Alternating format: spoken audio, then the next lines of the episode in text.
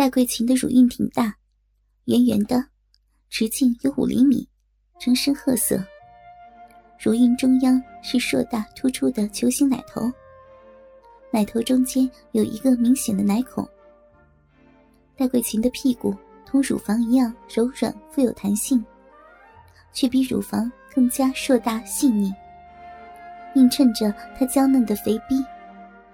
在操逼时，能令男人如醉如痴。牌友中有个叫方武的，也是个五十多岁的老光棍。当时出了个馊点子，说让文主任拿戴桂琴来抵债。牌友四人中，有的已经有家有室，但居然一致赞同，不愿意放过这样一个尝鲜的机会。文主任很快答应了，反正戴桂琴又不是他的老婆。这天，他跟戴桂琴说的是，附近有一套朋友的房子。现在空着没人住，不如去那里。戴桂琴不知有诈，轻易上钩了。文主任的牌友们隐蔽在楼下，等进了那套房子。文主任先剥光戴桂琴衣服，跟她发生了关系。完事后，文主任重新打开灯。埋伏在楼下的几个男人得到信号，冲上楼来。一丝不挂的戴桂琴。还没有明白怎么回事面前就多了四个赤条条的男人。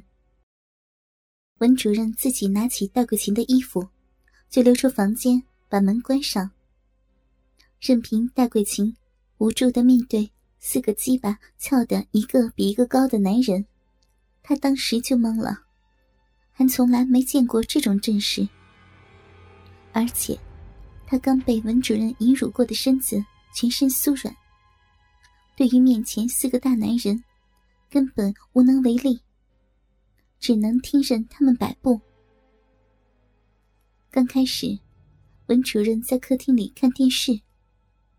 后来，房间里男女操逼的响动慢慢大了起来。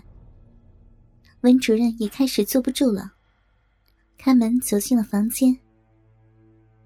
戴桂琴正被光棍方武压在身下。方武粗短的鸡巴，每抽送几下，就要划出戴桂琴的鼻口。鸡巴划出的时候，戴桂琴的屁股就不由自主的轻轻扭动抬起。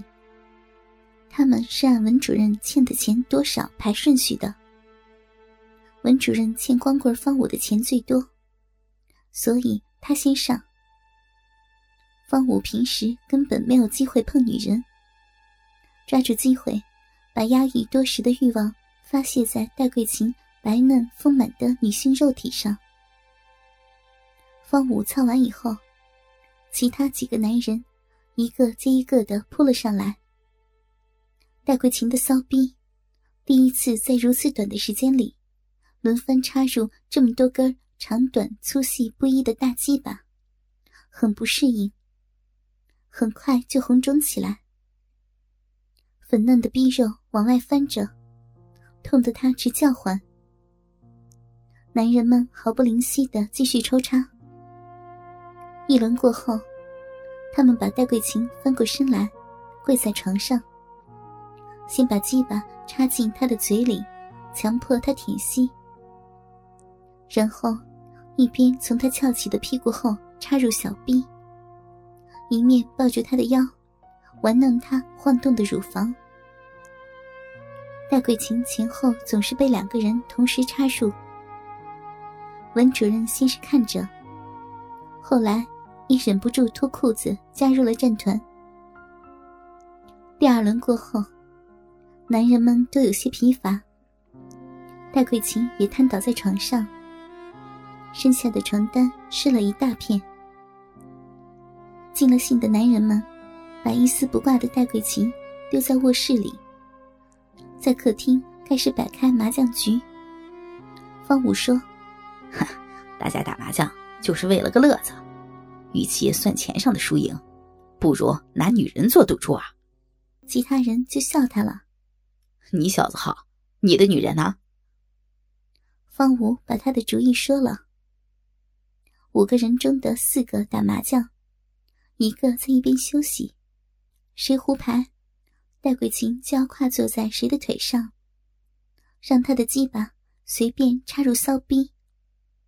这段时间里，戴桂琴就是他的，随他怎么玩，直到另一个人胡牌为止。但是，如果他射精，就马上换上在旁边休息的人。这个主意一出来，大家都说好，既能一起操女人，又能收放自如，玩得尽兴，大家都很赞同。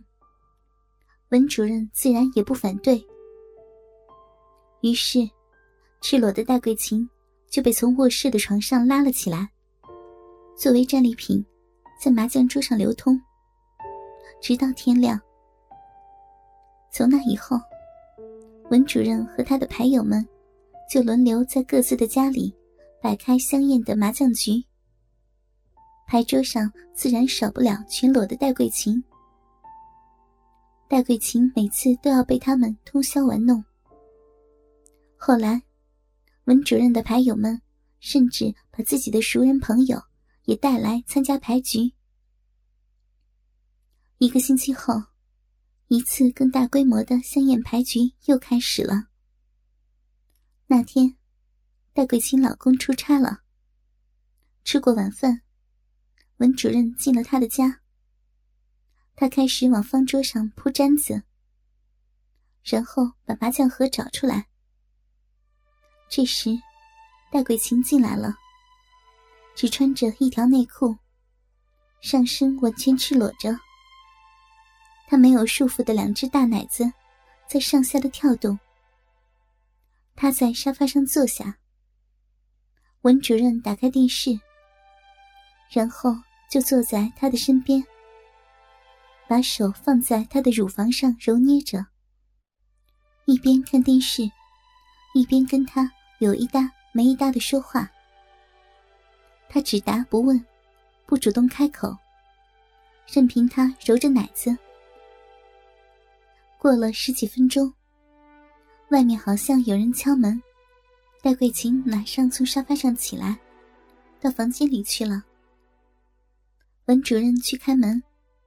随后上来三个男的，都是三四十岁模样，有胖有瘦。是戴桂琴老公他们单位的金科长、徐科长和老郑。在后来的半个小时里，又两次来人，前后一共来了四批，一共九个人，加上文主任，一共是十个男人。他们不知什么时候，都纷纷把上衣脱了。光着膀子，就穿着裤子，甚至内裤。这时候，四个男人围着方桌坐下来。文主任已经到了戴桂琴的房间去了。屋内的十双眼睛一起盯着门口。戴桂琴出现在门口时，她身上穿着一件半透明的无袖圆领衫，里面没戴乳罩。黑黑的奶头，隔着薄薄的布料，看得很清楚。下身穿着一条长不及膝的粉红超短裙，她白晃晃的胳膊和大腿，完全暴露在明亮的灯光下。也许是看到满满一房间男人的缘故，戴桂琴明显有些慌张，在门口就怔住了，对文主任说：“今天。”怎么这么多人？文主任不说话，搂住他的腰，推着他往里走。戴桂琴上衣下雪白浑圆的乳房颤动着，她的子宫内壁一热，宫颈无意识的收缩了一下，骚逼瞬时被粘液湿润，长长的黑奶头已经勃起。这样的情景。